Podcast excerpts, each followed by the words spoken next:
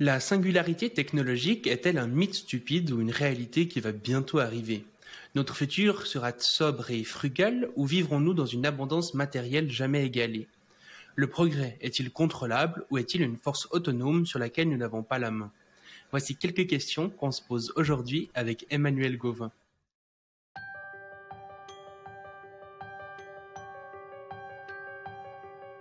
Bienvenue sur le Futurologue Podcast, le podcast pour comprendre les enjeux de demain. Salut Emmanuel et bienvenue sur le podcast. Salut Shayman, merci à toi. Et du coup, ben, pour commencer, je te propose de, te présenter un petit peu au niveau de ton parcours euh, professionnel euh, et idéologique principalement. Euh, mon parcours bah, professionnel ou personnel, c'est que bon, ça fait pas mal de temps que, que effectivement, je, réfléchis à, à, la prospective, à l'avenir de manière générale, parce que ça m'est tombé dessus un peu par hasard après le bac, euh, à 18 ans, enfin, quand j'ai commencé mes études d'architecture et d'urbanisme, il y avait, euh, avait l'option euh, prospective, donc dans l'idée en fait, quand on, quand on, quand on veut concevoir un bâtiment, une ville ou l'infrastructure globale dans laquelle on vit, il faut à un moment réfléchir à qu'est-ce, que, qu'est-ce qui risque de se passer euh, au niveau de la société, des mentalités. Euh. donc c'est un peu de la sociologie, de l'anthropologie, euh, mais aussi de l'étude des, technologies, des sciences dures, qu'est-ce qui risque d'être possible, pas possible, etc. Donc c'était super complet, j'ai, vraiment adoré. Et donc mon prof, qui était Frédéric Lefebvre, il faisait partie d'un groupe de prospectivistes qui s'appelle Prospective 2100, je crois que ça a été renommé récemment, mais euh, euh, l'idée globale, c'était voilà, euh, réfléchir un peu à, tout ça. Et du coup ça m'a ça m'a plu tout de suite et j'ai continué en fait un peu un peu tout seul de, de, mon côté et aussi pour le boulot à m'intéresser à tous ces sujets pour pas pour prédire le futur parce que c'est pas possible mais juste de, faire des scénarios faire des, des fictions qui qui peuvent être plus ou moins s'avérer plus ou moins vrais et puis tu, tu, leur attribues une probabilité en fait et, et euh, c'est un mélange de créativité parce qu'il faut un peu euh, imaginer et puis en même temps d'études assez précises quoi, de qu'est-ce qui est concrètement possible qu'est-ce qui est pas faisable etc mmh et puis du coup aujourd'hui tu travailles toujours là-dedans? Euh, ouais je travaille toujours euh, en tant qu'urbaniste. Ok excellent. Ouais. Et, du coup, euh, ben, peut-être euh, première euh, grande question, c'est quoi justement les, différents scénarios au niveau de, de la ville de demain? À quoi ça pourrait ressembler? En quoi ça serait différent par rapport à aujourd'hui? Voilà, il y en a plein. En général, on dit que, enfin, demain. C'est vrai que c'est un métier où souvent il a marqué en 2050, en 2030, en 2100, à quoi ça quel est l'objectif. Donc c'est un des rares euh, métiers où on réfléchit comme ça à long terme. C'est un peu frustrant au jour le jour parce qu'on a des, projets qui durent euh, minimum 8-9 ans, maximum 20 ou 30. Donc c'est au-dessus un peu de l'échelle euh, humaine ou personnelle. Donc c'est un, peu un peu frustrant, mais en général on dit que que la ville de demain c'est 90%, elle est 90% déjà déjà construite.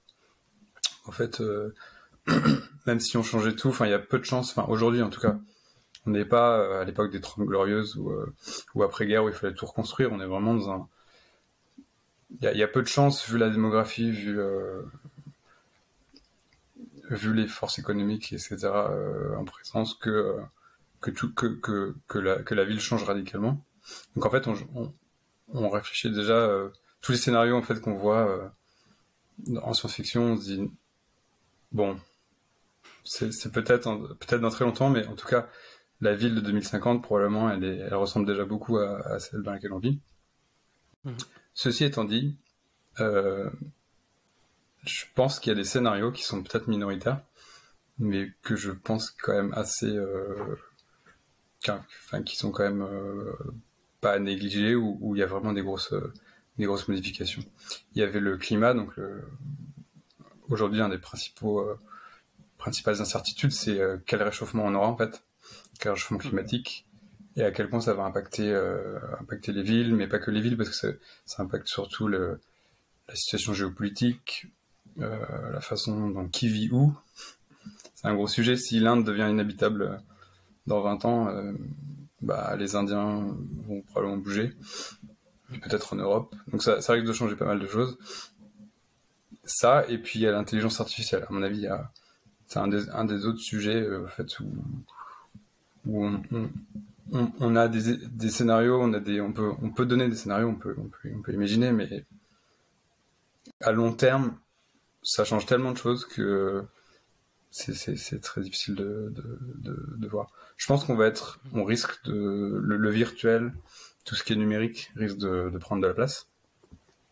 Et je me souviens d'un prof d'ailleurs en Allemagne, parce que j'ai étudié euh, euh, à moitié en Allemagne, qui disait en 2005, je crois en 2004, il disait, euh, il nous avait dit à un moment, peut-être que la ville de demain sera une sorte de gros cube noir, comme dans Matrix en fait, et on vivra. Alors il a, il a pas précisé si on vivrait dans le cube en mode complètement numérique, hmm. ou alors on vivrait un peu comme dans Matrix avec des casques et puis on... 99% de nos de nos interactions, de notre vie, etc., sera dans un, ce qu'on appellerait aujourd'hui le, le, métavers. Quoi. Mm. Euh, et il disait ça comme un scénario, hein. il, il y croyait pas forcément, mais il disait euh, faut, faut y réfléchir quand même, faut pas, faut pas, euh, faut pas dire. Euh, c'est dangereux, je crois, avec les technologies, avec l'informatique surtout, de, de, de, dire complètement c'est pas possible, parce que mm. Là encore, là je parle d'un point de vue un peu personnel, mais euh, mon père, travaillait dans les dans les télécoms, donc à France Télécom dans les années 90, et on a été euh, parmi les premiers à avoir euh, du coup Internet, une sorte de, ce qu'il y avait avant Wanadu, une sorte de. Enfin, bref, il était, il, c'était une des rares personnes, mon père, à, à dire par exemple qu'on allait acheter plein de trucs sur Internet. Et euh, je me souviens très bien des discussions. En fait, euh, tout le monde disait mais mais tu, tu délires. Enfin, c'est impossible. Il faut voir d'abord l'objet en, vrai. Il faut discuter, etc. De facto, aujourd'hui, c'est ce qui s'est passé. Il y a Amazon a des énormes hangars et puis mm. puis on achète de plus en plus sur Internet. Donc euh, il y avait un truc comme ça. On était, il y avait pas beaucoup de gens sur Internet à, à, la fin des années 90. Quand j'ai fait mon premier site euh, en 98 voilà, j'étais sur, sur les, chats de Yahoo par exemple, mm. euh, qui, ont, disparu, mais euh, j'avais l'impression que c'était génial, que je pouvais discuter avec la terre entière. Mais euh, c'était très mal vu quand même. Je veux dire, au lycée, c'était un peu genre, euh, c'était un peu la honte quoi d'être sur Internet. Et il y a eu un changement avec Facebook, avec avec YouTube, etc. C'est devenu cool, mais avant c'était vraiment, on disait qu'il n'y avait pas d'avenir quoi. Et du coup, ce, ce changement, du coup, d'avoir vécu ce changement, je me ça, ça, me laisse penser que les mentalités changent, peuvent changer très vite, même pour des sujets qui paraissent complètement euh, euh, impossibles et euh, qui peuvent faire peur ou qui peuvent, qui peuvent donner une impression de, de, froideur ou de, de tristesse. En fait, il y a l'effet réseau qui fait qu'en fait, s'il y a personne, effectivement, c'est triste et c'est froid. Et s'il y a tout le monde, bah ça devient, ça devient le monde, le monde réel, quoi. C'est vrai que finalement, il y a quelques dizaines d'années, euh, les geeks étaient un peu vus euh, euh, pas bien, quoi, et tout le monde se moquait un peu d'eux. Puis aujourd'hui, bah, c'est eux qui détiennent la majorité du monde avec les GAFAM et puis ils peuvent. je pense qu'on a, je pense, je pense qu'en vrai, on a, on a oublié à quel point c'était, c'était pas cool, quoi. C'était vraiment, bah, par exemple, il y avait un, il y avait, il y avait que des hommes sur, sur Internet, quoi apparemment, à un, moment, il y a eu genre 75% d'hommes et 25% de femmes. C'était vraiment vu comme une impasse, un cul-de-sac, quoi. Il y a que, ça, que ça prendrait jamais, en fait. Mm-hmm. Et... Et puis du coup, par rapport euh, par rapport à la ville, euh, notamment, donc tu disais que ben, au niveau écologique, euh, disons l'écologie pourrait avoir un impact sur la ville, mais la ville a aussi, disons, un impact écologique. Est-ce qu'il y, mm. y, a justement des choses qui sont pensées pour peut-être diminuer l'impact écologique que peuvent avoir les villes? Euh, Oui, oui, bah il y a déjà une ville, c'est assez peu. enfin, c'est difficile à calculer. Aujourd'hui, on est quasiment tous dans des villes.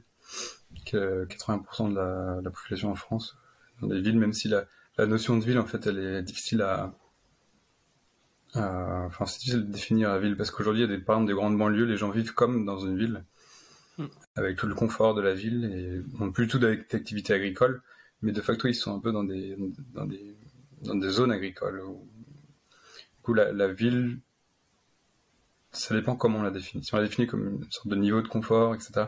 Si on définit une sorte de seuil de densité, euh, oui, il, il y a la ville dense qui, qui est effectivement beaucoup plus écologique. En fait, ce qu'on, ce qu'on, ce qui est évident, c'est que c'est que la, la densité, c'est écologique.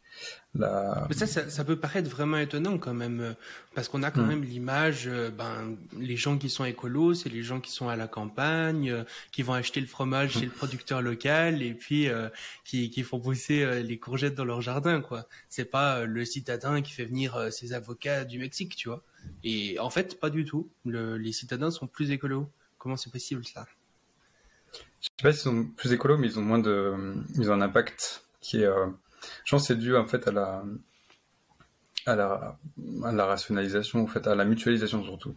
C'est-à-dire que si je suis dans un immeuble, par exemple, dans un immeuble et j'ai toutes les conduites d'alimentation en eau, d'évacuation qui sont mutualisées. Enfin, alors que si j'habite dans une ferme, il va falloir tirer toutes ces conduites. Ça va faire déjà du matériau en plus l'énergie grise, donc tout ce qui est, la fabrication du réseau lui-même.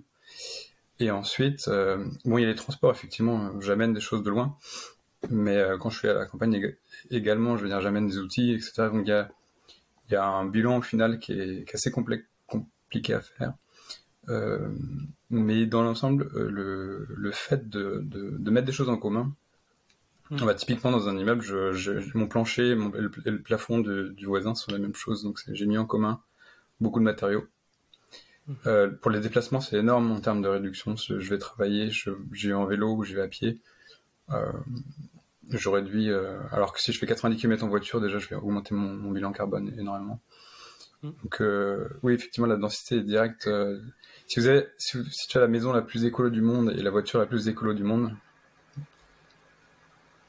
ça suffira pas. Tu seras quand même plus euh, énergivore que si tu prends le RER e et tu vas, tu as un appart. Mhm. Donc en fait, euh, paradoxalement, quand je vois, c'est que quand on voit le Blade Runner avec les, néons et les grands immeubles, on se dit ouais, c'est c'est pas écolo, mais en fait c'est, euh, enfin, la Chine, Hong Kong, c'est des, des, territoires qui sont plutôt écolos. Alors après, il faut, faut voir parce que en ville, il y a aussi beaucoup de gens riches, et les gens riches, ils ont tendance à avoir des, des comportements énergivore euh, en prenant l'avion, euh, en achetant des trucs qui sont, qui sont fabriqués loin, en consommant beaucoup. La ville, c'est vrai, c'est aussi un endroit où on consomme parce qu'on a des choses sous les yeux, on a envie de les acheter. Mm. Il y a aussi cette, sorte de l'économie fonctionne pas mal à la, au désir et puis à la, à la, jalousie un peu à l'envie en fait. on voit quelqu'un qui a quelque chose, on dit ah je veux la même chose. Du mm. coup, les villes aussi ont été quand même des, sortes de, de d'accélérateur à, consommation. Ça, on peut pas, on peut pas le nier. Que... Mais même ça, même ça, c'est en train de changer grâce à Internet, parce qu'on peut habiter à la campagne et être sur Amazon et puis euh, consommer énormément parce que parce que c'est possible maintenant. Mhm. Du coup, euh, c'est honnêtement, c'est très compliqué l'empreinte écologique des, des, différents modes de vie. Mhm. C'est vrai que, que à terme, enfin la ville la plus vertueuse possible d'un point de vue écologique. À un moment, on avait réfléchi avec un bureau d'études euh, en urbanisme, c'était euh, des immeubles pas trop, 3-4 étages, mais quand même des immeubles. Mm. Euh, pas mal de pas mal de, de végétal pour faire des, éviter des îlots de chaleur, etc. Et ça ressemblerait un peu idéalement à, je sais pas si tu connais un, voilà, en Suisse, il y, a pas mal de quartiers euh, un peu, un peu de ce type, ou même dans le sud de l'Allemagne, à Fribourg, il y a un quartier qui s'appelait Vauban. Mm. Et pour le coup, c'est vrai que c'est des, des, des, solutions qui sont simples. Mm-hmm. En général, on parle de low-tech, c'est assez à la mode, le fait qu'en fait, t'as pas besoin de beaucoup de technologie pour, euh, pour, pour, euh, pour, pour, comment dire, pour, avoir un impact positif sur le climat, quoi. Et en tout cas que je, pense par exemple, tu disais euh, le fait de rajouter de la verdure, ben non seulement ça protège les gens parce que les arbres amènent ben, de l'humidité, de l'ombre, etc. Et en plus, bah, ça permet de, capturer une partie du carbone, étant donné mm. que les, plantes capturent du carbone, quoi. Donc c'est vrai que ça peut, c'est typiquement des, des choses assez simples, mais qui peuvent être très efficaces, quoi. Ouais, ça c'est sûr. Après, il y a, y a quoi, après le diable est dans les détails, quoi. C'est s'il n'y a pas d'arbre et qu'on le ramène de très loin et que euh, pour le faire euh, pousser, euh, enfin c'est hyper compliqué. après, l'énergie elle-même. Je pense que l'énergie c'est une grosse partie du, problème. Et ça, malgré tout, je pense que la enfin la technologie, le fait d'avoir des, sources d'énergie nouvelles. Euh, ça peut être le nucléaire, le renouvelable ou la fusion nucléaire. Pour moi, ce serait l'énergie idéale. Ça peut changer la donne dans le sens où euh, les, modes de chauffage, etc., notamment du passé, le bois, enfin, brûler du bois, brûler du charbon, c'était pas, c'était pas génial. Donc, je pense que la, bonne chose, c'est un mélange de, technologie et de, et de, d'une certaine sobriété quand même. Mhm. Et puis, euh, justement, on entend parfois parler de smart cities ou comme ça. Est-ce que ça, c'est en quoi ça consisterait? Et puis, est-ce que c'est un scénario qui te semble probable, souhaitable? Euh, Smart City, c'était un. Ah bah, j'ai vu un. J'étais à une conférence récemment sur la, sur Smart City. En fait, c'est c'est un peu euh, à la base, c'est créé par des boîtes d'informatique en fait, le concept pour vendre des, des petits gadgets. Donc ça partait quand même mal. Euh, et c'est pas mal porté par des villes comme Singapour ou euh, des villes euh, qui sont déjà développées. En fait, c'était un peu dans le but comment faire de l'argent, comment continuer à faire de l'argent quand les villes sont déjà construites, quoi. Donc il y a un peu de quand même de bullshit dans la, smart city. de facto, c'est vrai qu'on l'utilise par exemple, par exemple, bah, je fais un projet où bah, quand, on passe pas la nuit, par exemple, euh, les lumières sont éteintes, et puis s'il y a quelqu'un qui passe, un, humain, euh, ou même un renard ou un gros animal, il va, il va allumer les lumières. Mhm. Euh, donc ça, oui, c'est intelligent, entre guillemets, mais il y a aussi les déchets parfois qui, qui, appellent le camion poubelle une fois que, que les poubelles sont pleines. Mais c'est en fait, c'est vraiment des gadgets, et au final, c'est pas il faudrait, en fait, pour qu'elle marche vraiment, il faudrait, il faudrait une sorte de conception totale où euh, tous les réseaux sont euh, monitorés en fait en temps réel. Et les, même, les, même là, les gains, enfin, ils seraient, ils seraient un peu, un peu, un peu minimaux. Après, pour, pour autant, l'idée de ville intelligente, je pense que ça, ça, ça existe et c'est pas, c'est pas, c'est pas stupide en l'occurrence. Mm. Mais c'est plus sur des, euh, sur l'organisation elle-même du réseau, la façon dont on a étudié les, les, les déplacements des gens, euh, un réseau peut être intelligent ou pas, quoi. Un, réseau de transport en commun notamment. Mhm. Et notamment, plus il y a de feedback, ben, la, notion de feedback, elle est quand même intéressante en Smart City. C'est-à-dire s'il y a des feedbacks qui, qui, qui, qui, aident à savoir en fait ce que font les gens, ce que veulent les gens, et euh, adapter en fait l'offre en, fonction. Mhm. Mais, euh, mais ça reste que des trucs vraiment, comment dire, bah, typiquement l'offre transport en commun, c'est quelque chose qui est, qui est pas du dur quoi. Le dur, ça va être euh, la route, ça va être le, réseau, le réseau des, des goûts, etc. Ça, c'est des choses qui sont, une fois qu'elles sont faites, elles sont faites. mieux vaut les avoir conçues de manière intelligente. Mhm. Et puis, euh, un autre sujet que j'aurais aimé aborder, c'est euh, tout ce qui concerne euh, le transhumanisme et son intégration, disons, en politique. Parce que du mmh. coup, tu fais partie de l'association française transhumaniste mmh. et tu as beaucoup travaillé sur ces sujets. Du coup, ben, déjà, ben, peut-être qu'est-ce qui a été fait par rapport à ça pour intégrer peut-être le transhumanisme justement en politique? Euh, tu veux dire la politique dans quel sens? Le politique, euh, politique classique sens, Parti euh, transhumaniste, etc. Bah en fait, bah, du coup c'est vrai que comme je m'intéresse un peu à la façon dont la technologie influence le, dire le, la société. Mm-hmm. Enfin, en partant de la prospective, euh, c'est vrai qu'on se rend compte au bout d'un moment que les, enfin pour moi en tout cas, je pense que la, technologie et la science, plutôt même la connaissance en fait, c'est vraiment une force importante de d'amélioration du bien-être et c'est positif. Enfin, le progrès, je pense qu'il malgré tout, euh, il existe dans le sens où quand quelque chose arrive, on a quand on n'a pas envie de revenir en arrière, c'est que c'est que c'est qu'il y a du progrès. Donc je pense que le progrès existe euh, et que, enfin, les progrès sociaux. Enfin, si on s'intéresse aux progrès sociaux, à l'amélioration globale pour tout le monde de, de, la société, malgré tout, la connaissance, c'est important. Et je trouve que c'est sous-estimé. C'est pour ça que, qu'effectivement, je me suis, je me suis rapproché de, des mouvements qui sont techno-progressistes ou qui, qui s'intéressent à, vraiment à la, à la technique.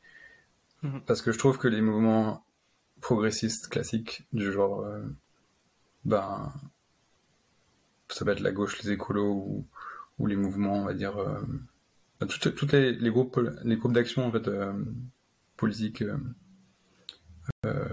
progressistes, ils mettent complètement de côté, souvent, un peu par technophobie ou par par méconnaissance, ils mettent de côté complètement la connaissance, la technologie, et ils reprochent aux, technophiles, entre guillemets, euh, de, tout miser sur, la technologie, de complètement... Euh, alors que c'est faux, en fait, on peut mélanger les deux. Et je pense qu'en fait, malgré tout, la technologie la, enfin, la technique au sens large, en fait, c'est une énorme force de, de, progrès social. Mais sur tous les domaines, en fait, sur l'énergie, sur... Euh, sur l'agriculture, sur si on, si on, réfléchit à comment comment on a évité en fait euh, la famine, parce qu'il y a des gens qui prédisaient la famine, euh, famine généralisée dans les années 60 avec l'augmentation de la population. Ça s'est pas arrivé grâce au, progrès aussi euh, de l'agriculture. Mm-hmm. Il y, a, y, a, plein de choses comme ça en fait, qui font que pourquoi s'arrêter maintenant en fait? Pourquoi pourquoi s'arrêter là alors que il y a une sorte d'inertie en fait globale, de technophobie. Je sais pas d'où ça vient. Je pense que c'est c'est une réaction aux progrès qui ont été rapides dans les années 70, je pense 80. Mhm.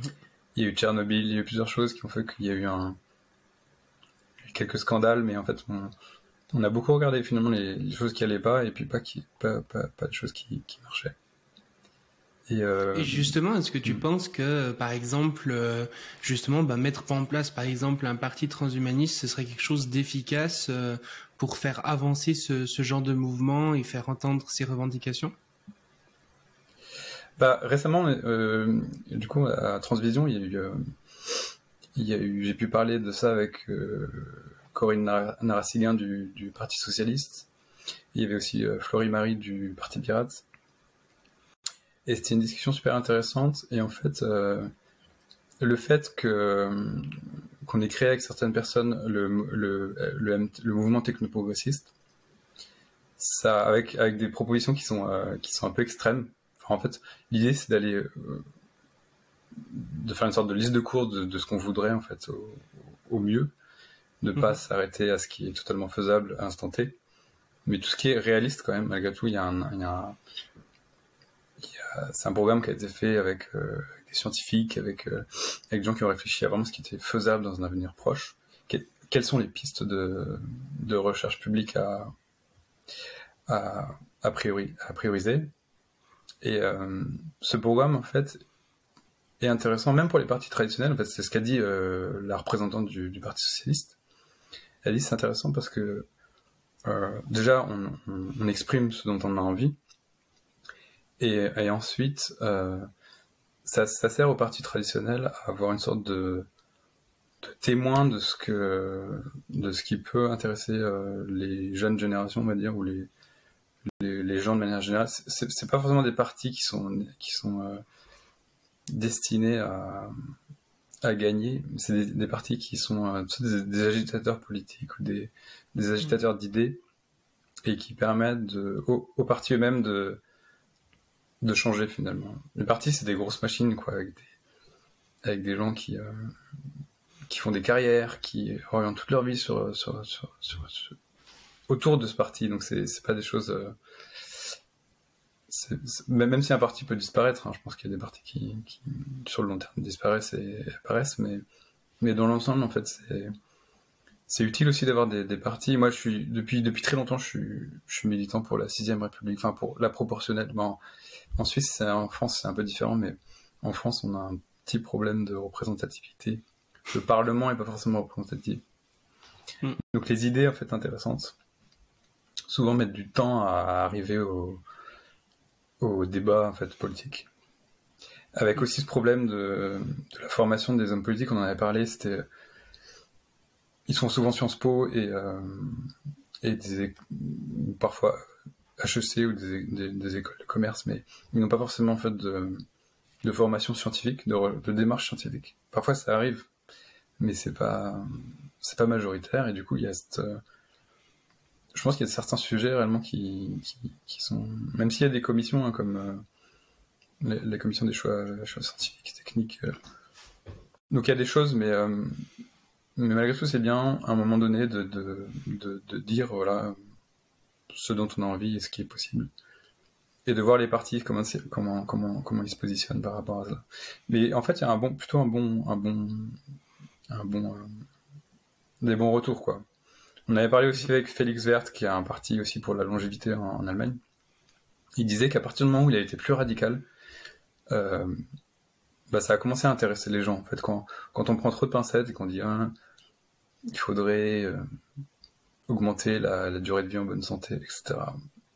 Et si on dit vraiment ce qu'on veut, du genre ok, on a envie de vivre 200 ans ou 300 ans, bah les gens au moins, au moins ils sont une image au moins fidèle.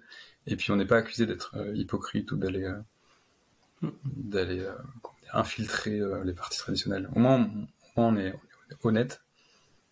Et mais les, sujets sont tellement, sont tellement nouveaux, en fait, que les gens, je pense, ont, un peu peur de se positionner. Mais pour, autant, je pense que ça, ça prendra, ça, ça mettra peut-être un peu de temps.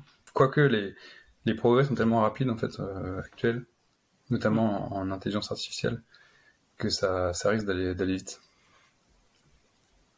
Oui, ça peut aussi jouer, je pense, un rôle un peu euh, d'ouverture à quelque part de la fenêtre d'Overton euh, de ce qui est euh, entendable ou pas, dans le sens mm. que des partis comme ça qui justement vont mettre sur la table des propositions très étonnantes pour la plupart des gens, presque inaudibles pour la plupart des gens, ça va faire qu'après d'autres partis euh, pourront dire ah oui non je je pense quand même pas ça, mais et, et, puis suivre avec une proposition un peu plus modérée, mais qu'ils n'auraient pas eu si justement il n'y aurait pas eu des gens avant pour dire des trucs complètement extrêmes quoi.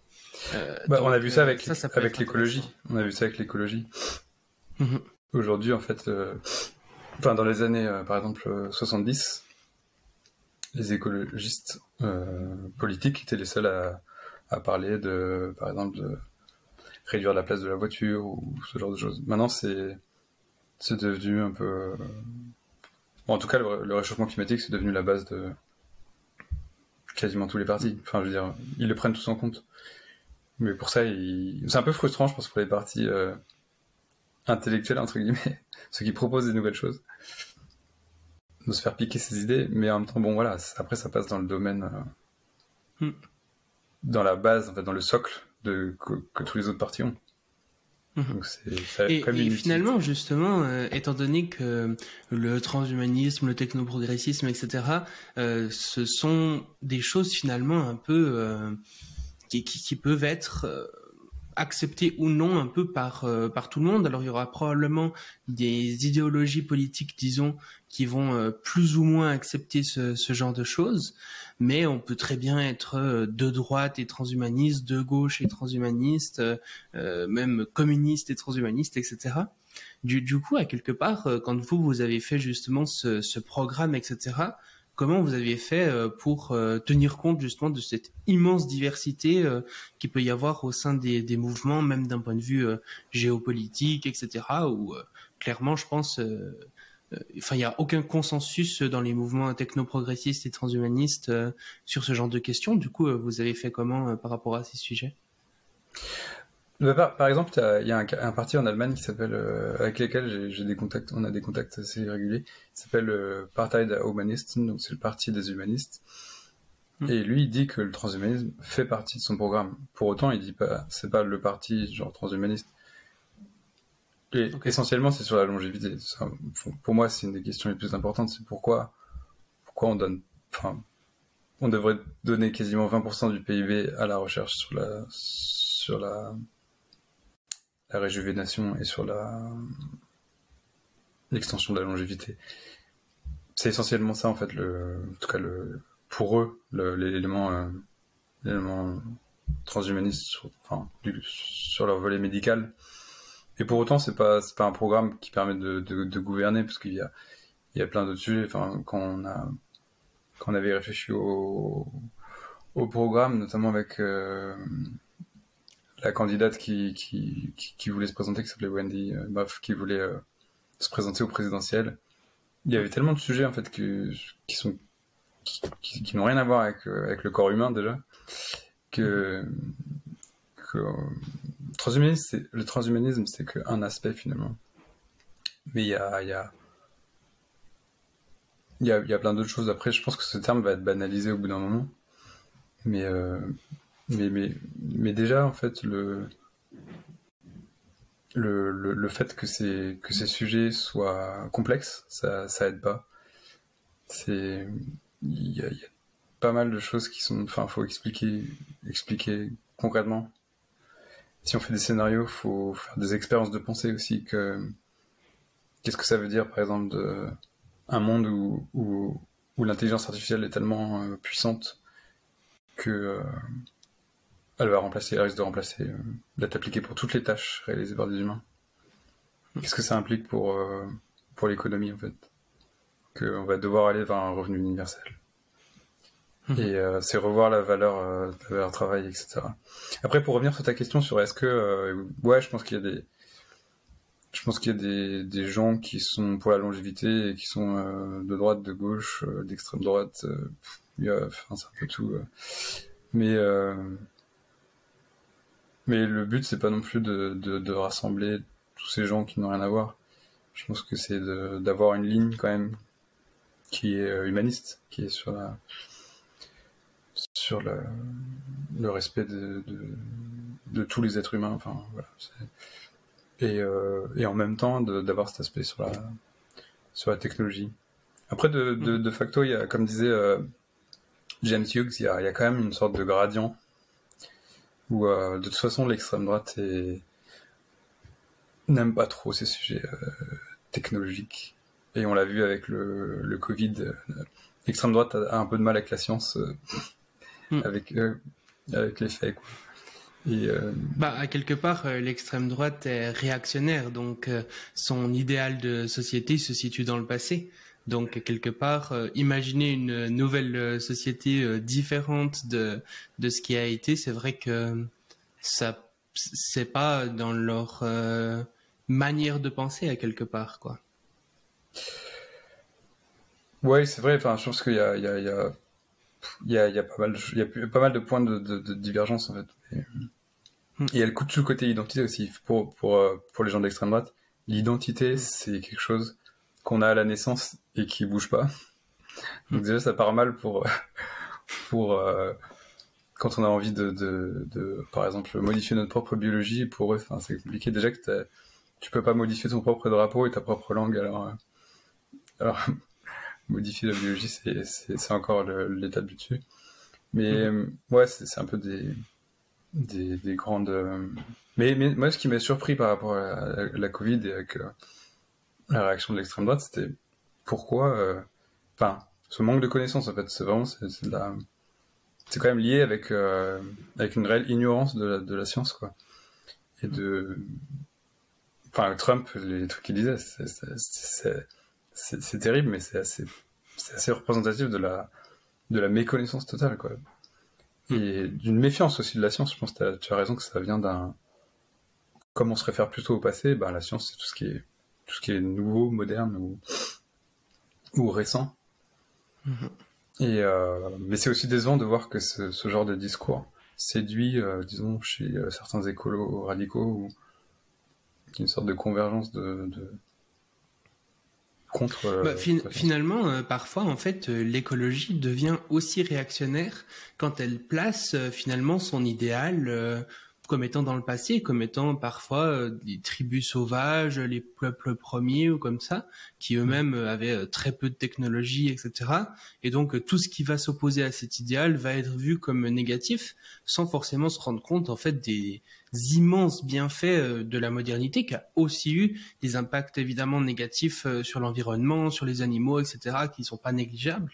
Mais, mais à quelque part, oui, il y a, y a, je pense, chez une partie, c'est clairement pas tout, hein, mais une partie des, écolos qui vont être là un peu en mode euh, justement en rejet de la modernité et finalement presque une écologie pourrait qualifier de, réactionnaire, de naturaliste finalement, vu que leur euh, hmm. réactionnaire dans le sens de la réaction parce que leur euh, leur utopie se situe presque dans le passé, quoi. Ouais, bah l'exemple le plus le plus parlant, je trouve, c'est Pierre Rabhi, qui est très très populaire. Hmm. Quand tu lis ses livres, en fait, en détail, c'est Bon, il n'est pas que, pas que réactionnaire, mais sur les questions sociales, il pouvait être euh, hyper réac, sur le fait que bah, un homme, ça fait ça, une femme, ça fait ça, et puis, puis c'est tout. Quoi. il était contre le mariage pour tous, etc. Ouais, voilà. Donc c'est, en fait, c'est un mélange aussi entre la nature mm-hmm. et les sociétés anciennes, qui sont soi-disant plus proches de la nature. Mm-hmm. Alors que dès qu'on parle d'humain et de nature, faut faire gaffe, parce que la nature, c'est c'est un, c'est un concept super compliqué. Euh, il y a très peu de choses euh, humaines. Enfin, en fait, la nature, c'est tout ce qui est pas humain, déjà, de base. Enfin, j'ai l'impression. Et du coup, euh, dès qu'on dit c'est naturel pour un humain de faire ça, faut, faut contrebalancer parce que si l'évolution est tellement, est tellement forte, enfin, l'évolution culturelle est tellement forte depuis des centaines de milliers d'années que hmm c'est très difficile de mélanger culture et nature, de, de, distinguer culture et nature. Mhm. Mais c'est un grand euh, débat. Tu parlais justement euh, des, des, avancées, notamment au niveau des intelligences artificielles, qu'on voit beaucoup euh, ces temps. Et il y a un concept quand même qui fait énormément débat, c'est la singularité. Le fait mm. qu'une intelligence artificielle puisse dépasser les compétences de tous les humains dans quasiment tous les domaines, qui serait comme ça une sorte de presque de dieu qu'on pourrait créer selon certains. Et euh, bah, du coup, il y a, y a quand même une forte euh, une forte polarité à ce niveau-là, avec certains qui vont dire que c'est n'importe quoi, que c'est euh, vraiment des, soit des utopistes, soit des, des gens complètement délirants qui n'ont jamais compris ce que c'était l'informatique ou j'en sais rien quoi, puis d'autres qui vont être là en mode c'est ça qui va nous sauver de tout, faut qu'on développe ça, etc. toi, du coup, c'est quoi ton un peu ton point de vue là-dessus. Est-ce que tu penses que la singularité, c'est un mythe? Pas du tout. Moi, je pense qu'au contraire, je, suis, je pense, singularitariste depuis depuis dix ans, quoi. Depuis que j'ai découvert, je trouve l'idée géniale. Et hmm. euh, non, moi, je pense. du coup, qu'est-ce qui fait qu'il y a pense carrément que... de personnes qui n'y croient pas? Je sais pas. Mais en tout cas, moi, je, je pense. après, il faut, faut définir ce que c'est la singularité. je pense effectivement l'intelligence artificielle, le fait qu'il y a des, des cerveaux en fait euh, sur support informatique qui vont avoir de plus en plus de, de capacité de réflexion, d'interaction avec nous aussi, mais de réflexion pour eux-mêmes et de capacité à, augmenter nos connaissances, les connaissances de l'humanité. Ça, c'est un truc énorme et surtout le, bah, ce que tous les théoriciens de la singularité disent, et ils ont raison, c'est qu'il y a un côté complètement exponentiel. On avait vu avec le Covid, c'est compliqué de comprendre les exponentiels. Au début, on se dit, ah, il se passe rien, et puis dix jours plus tard, ah oui, quand même, et puis onze jours plus tard, ah bah mince, on est trop tard. Et la singularité, enfin c'est ça, c'est en fait, c'est que, et là on est, on est en train, je pense qu'on est déjà dans la singularité. Il y a des, en fait, on repousse toujours la, j'ai l'impression que la singularité, donc, pour, pour reprendre un peu la définition, c'est le moment où l'intelligence euh, informatique euh, donc la capacité des machines, de certaines machines à comprendre et à agir en conséquence, du coup à, faire bon usage en fait de, son environnement, d'un point de vue de, des informations. À partir du moment où, ça rejoint en fait le niveau euh, d'un humain moyen, on va dire, mm. c'est la, cet endroit s'appelle la singularité, avec la notion que si la machine se, se, intervient dans son code, donc se met à faire de l'informatique, c'est-à-dire de se met à à faire elle-même de l'IA, et du coup à s'auto-améliorer, il y a une sorte d'explosion encore plus forte. Et ça, ça a déjà commencé dans le sens où il y a déjà en fait, des, IA qui sont conçus pour améliorer le code, leur propre code. Il y a des algorithmes génétiques, donc c'est en fait c'est des, des, plusieurs codes qui vont être mis en, concurrence et qui euh, vont s'auto-sélectionner en fait euh, par rapport à un objectif. Donc ça c'est des choses qui existent déjà. Et si la singularité est pas unique, il y en a plusieurs. Il y a, plusieurs, euh, plusieurs moyens en fait. Enfin l'intelligence même humaine, elle n'est pas unidimensionnelle. Il y a plein de plein de catégories. Par exemple le jeu de Go ça a été pendant longtemps euh, vu comme inatteignable. Et euh, l'IA a, eu, a maintenant un niveau surhumain au, Go, comme elle a eu un niveau surhumain aux échecs dans la fin des années 90. Donc pour chaque petit domaine, il y a, des, micro-singularités, on peut dire, en, effet couloir. Du coup, on a du mal à voir qu'on est dans la singularité. Ce qui manque, c'est peut-être le, moment où, l'IA parle un peu comme nous, réfléchit comme nous, est capable de. Mais c'est en train d'arriver parce qu'avec les, chatbots, en fait, il y a, des, des, IA en fait sociales. Et euh, il y a des projets d'IA qui mélangent un peu tout, donc la, robotique, euh, les modèles de langage, les modèles de production, des agents qui créent des choses. Donc, euh, en fait, je pense que c'est, c'est, on est, on est en plein dedans, mais on a du mal à le voir, et c'est plus c'est plus que c'est un problème de définition. C'est qu'en fait, on, on, a surestimé, je pense, pendant longtemps l'intelligence euh, humaine. Euh, par exemple, pendant longtemps, on a dit euh, non, mais c'est la créativité qui est humaine. Enfin, même quand, quand, on revient à l'époque de Turing, là, je viens de finir le, le bouquin que je recommande. Je l'ai pas sous les yeux, mais qui s'appelle, qui a donné le film Imitation Game. Je sais pas si tu l'as vu. Non avec euh, Batch, mais en fait c'est l'histoire d'Alan Turing finalement. Et la biographie est vachement bien parce qu'on dans les années 40 du coup euh, Turing est le premier à, à, à réfléchir à l'ordinateur et je trouve de revenir à ces années-là en fait où on réfléchit à, à la machine qui pense. Les gens ils parlaient vraiment de thinking machines, en fait le, le fait que aujourd'hui on a un peu dissocié les deux, mais en fait à l'époque on donne des informations à une machine, elle rend d'autres informations, on a l'impression qu'elle comprend, euh, parce qu'à la base c'était pour faire des grands calculs. On a, l'impression qu'elle comprend en fait finalement le, calcul à faire, ce qu'elle a été programmée pour. Euh, donc à l'époque c'était complètement fou, on se disait mais cette, machine pense, il y a, quelqu'un derrière, il y, a, un esprit. Et après on est revenu un peu en arrière en se disant voilà non en fait c'est juste des, tubes etc. Bon. Mais pour l'époque c'était une sorte de, super calculatrice mais qui était plus que ça parce qu'on avait déjà l'impression qu'elle faisait des choses euh, euh, qui se rapprochait de, de, cerveau humain. C'est pour ça qu'on parlait de cerveau artificiel.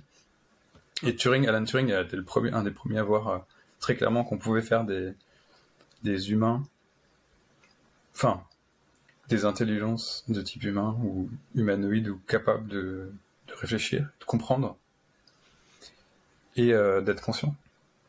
Et ça, et aujourd'hui, on a un peu perdu il y, a quand même certains, beaucoup, beaucoup de gens, notamment dans la, Silicon Valley, qui, qui, qui, sont, qui pensent que la machine peut être consciente. Moi, je pense que c'est évident que, que la machine euh, peut être consciente et va être consciente comme nous hmm. euh, bientôt, mais ça, ça pose des questions en fait euh, d'ego un peu. En fait, à chaque fois, on, on baisse un peu, disons, dans notre estime au, niveau de notre, notre, cerveau. Maintenant, on sait que la créativité c'est pas si ouf que ça bientôt, dans quelques années, on va se dire bah la conscience c'est pas si ouf que ça, c'est juste un mécanisme d'auto-réflexion sur soi-même.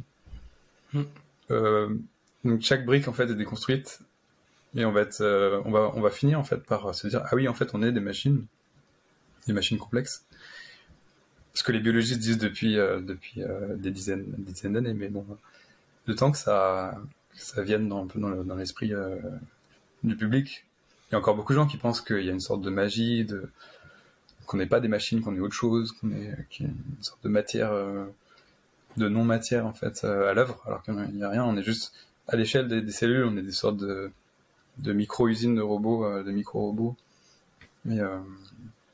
Donc pour moi, l'IA et l'IA consciente, c'est vraiment le gros truc qui nous arrive là sur la sur la, sur la tronche et on n'est pas trop équipé, même si malgré tous les films, tous les toutes les séries comme euh, Westworld, etc. On est, on est quand même préparé à, à ça. Hmm. Mais je pense quand même que ça va nous prendre euh, de court. Et surtout, on va se dire, mais si on peut faire des humains aussi facilement, si on peut faire des consciences aussi facilement, qu'est-ce qu'on va faire de nous, quoi? Qu'est-ce qu'on va faire de nous biologiques? Et là, c'est un des scénarios, on va dire, de quand je me mets dans dans, un état d'esprit prospectiviste. Pour moi, un des scénarios assez probables, c'est que l'humain biologique va disparaître de la même manière que les agriculteurs ont disparu ou que pas, disparaître totalement, mais disparaître radicalement et assez vite. Et même, je pense beaucoup plus vite que ce qu'on pense. Et c'est pas très populaire de dire ça. Enfin, c'est c'est pas pas que j'ai envie de disparaître ou que je que j'aime pas les humains. Au contraire, je trouve que les humains sont très complexes et, vachement enfin émouvants d'une certaine manière. Et du coup, euh, j'ai pas j'ai pas spécialement envie de disparaître en tant qu'espèce. Mais je vois pas en, en regardant les choses genre euh, en me posant le pour et le contre, je vois pas comment on pourrait s'en sortir. Et je pense que c'est même pire que le réchauffement climatique. Enfin, pire. Pour l'extinction de l'humain biologique, je trouve que c'est pire que le réchauffement climatique dans le sens où euh, c'est un peu. Euh, on fait un truc euh, mieux. Ne serait-ce que pour des raisons de. Si on fait un truc.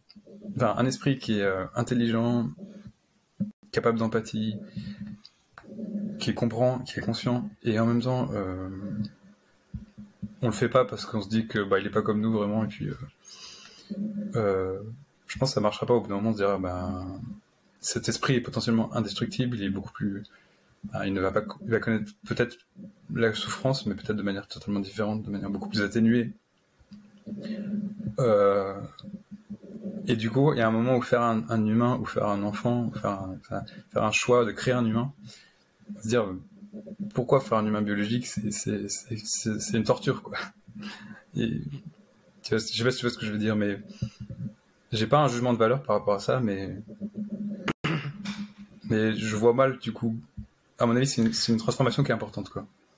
Bah, c'est vrai que euh, si on se dit à quelque part il y a quelque chose comme ça qui qui rend l'humain important en tant que en tant qu'espèce, on hmm. pourrait se dire ah ouais du coup ça serait problématique, mais en réalité euh, il n'y a pas tellement de raison de, de, penser que les catégories d'espèces auxquelles on appartient euh, importent vraiment. Et du mm. coup, si, si, on regarde, disons plutôt euh, les caractéristiques finalement qui font que euh, on aime bien les humains, c'est-à-dire bah, justement une grande conscience de soi, une grande intelligence, une grande complexité, etc. Euh, bah finalement, c'est des choses que les IA du futur auront probablement plus que nous. Et donc, à quelque part, est-ce que elles euh, vaudront pas aussi plus que nous, quoi? C'est. Je sais pas si la, notion de valeur, elle est.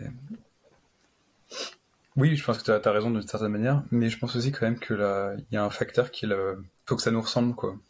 Si ça nous ressemble pas assez, on n'aura pas d'attachement en fait émotionnel. On se dira bon. Mais moi, je trouve que déjà, je sais pas si tu as interagi avec des, des modèles de langage, mais les modèles de langage, ils sont, ils sont éduqués, entre guillemets, sur des gros volumes de, textes, de livres, etc. Donc ils sont, assez littéraires. Et, euh, et moi, j'ai vraiment de la... De...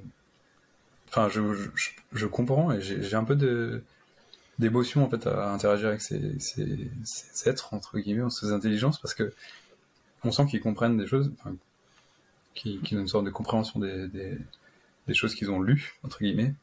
Et euh, et tout ça c'est quand même enfin ils sont pleins de euh, d'humains en fait finalement. Enfin moi je j'adore la littérature j'adore lire des bouquins parce que ça permet de revivre en fait ce que ce que des personnes dans le passé ont, vécu ou ont pensé. Et je trouve que de, de les, modèles de langage ils ont ils ont intégré toute, cette information. Ils la ressortent ils la recrachent. Et je trouve ça très très fort en fait émotionnellement. Et euh, mm. même s'ils ont euh, ces, programmes, hein, euh, malgré tout, je trouve que c'est comme en fait quand tu as un chat par exemple que tu as pendant 20 ans, il s'est attaché à toi, il, a formé des, connexions avec toi. Et euh, il est complexe, il a un petit cerveau complexe. Et toutes ces petites connexions qui, le relient à toi, c'est ça qui, font sa valeur en fait, plus que le fait qu'il est complexe dans l'absolu, c'est tout ce qui relie en fait à, à notre expérience quoi. Du coup, je me, je me dis qu'il y a moyen carrément qu'on soit, qu'on ait, de, qu'on ressente quelque chose pour, euh, pour les IA. Ouais, ben même euh, avec euh, des, des choses dont on sait qu'elles ne sont pas conscientes et qu'elles ne ressentent rien, genre euh, même, je crois que c'est un nom d'ailleurs, le phénomène Tamagotchi ou un truc comme ça, où il y avait des gens qui, qui s'attachaient vraiment à des, des entités qui, qui n'avaient rien de, de physique ni aucune matérialité réelle quoi hmm. mais il fallait les nourrir il fallait les laver etc et on avait une sorte d'empathie envers envers elle, quoi. Et, et même de manière générale, euh, ben, par exemple, Blake Lemoine, qui est euh, ingénieur à Google, qui a commencé à dire que son IA était euh, sentiente, consciente, etc. Hmm. on, voit à quel, à quel point finalement l'humain a une capacité, je trouve, à mettre en fait de, de l'empathie sur, sur des choses qui, est, qui, est, quand même très grande par rapport à la plupart des autres animaux.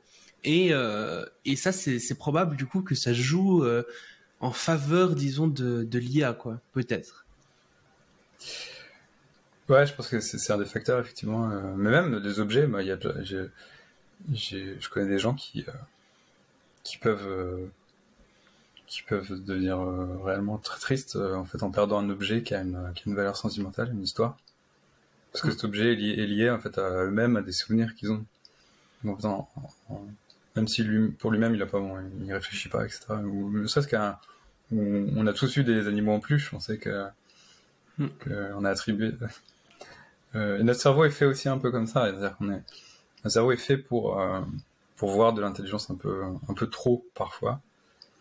Il y a une théorie intéressante en, en, en neurosciences où en fait le qui explique pourquoi les, comment les religions sont, sont nées en fait, c'est que pour, pour survivre, pour survivre en fait dans la, dans la nature, il fallait euh, attribuer de l'intelligence par défaut et des intentions aux, choses.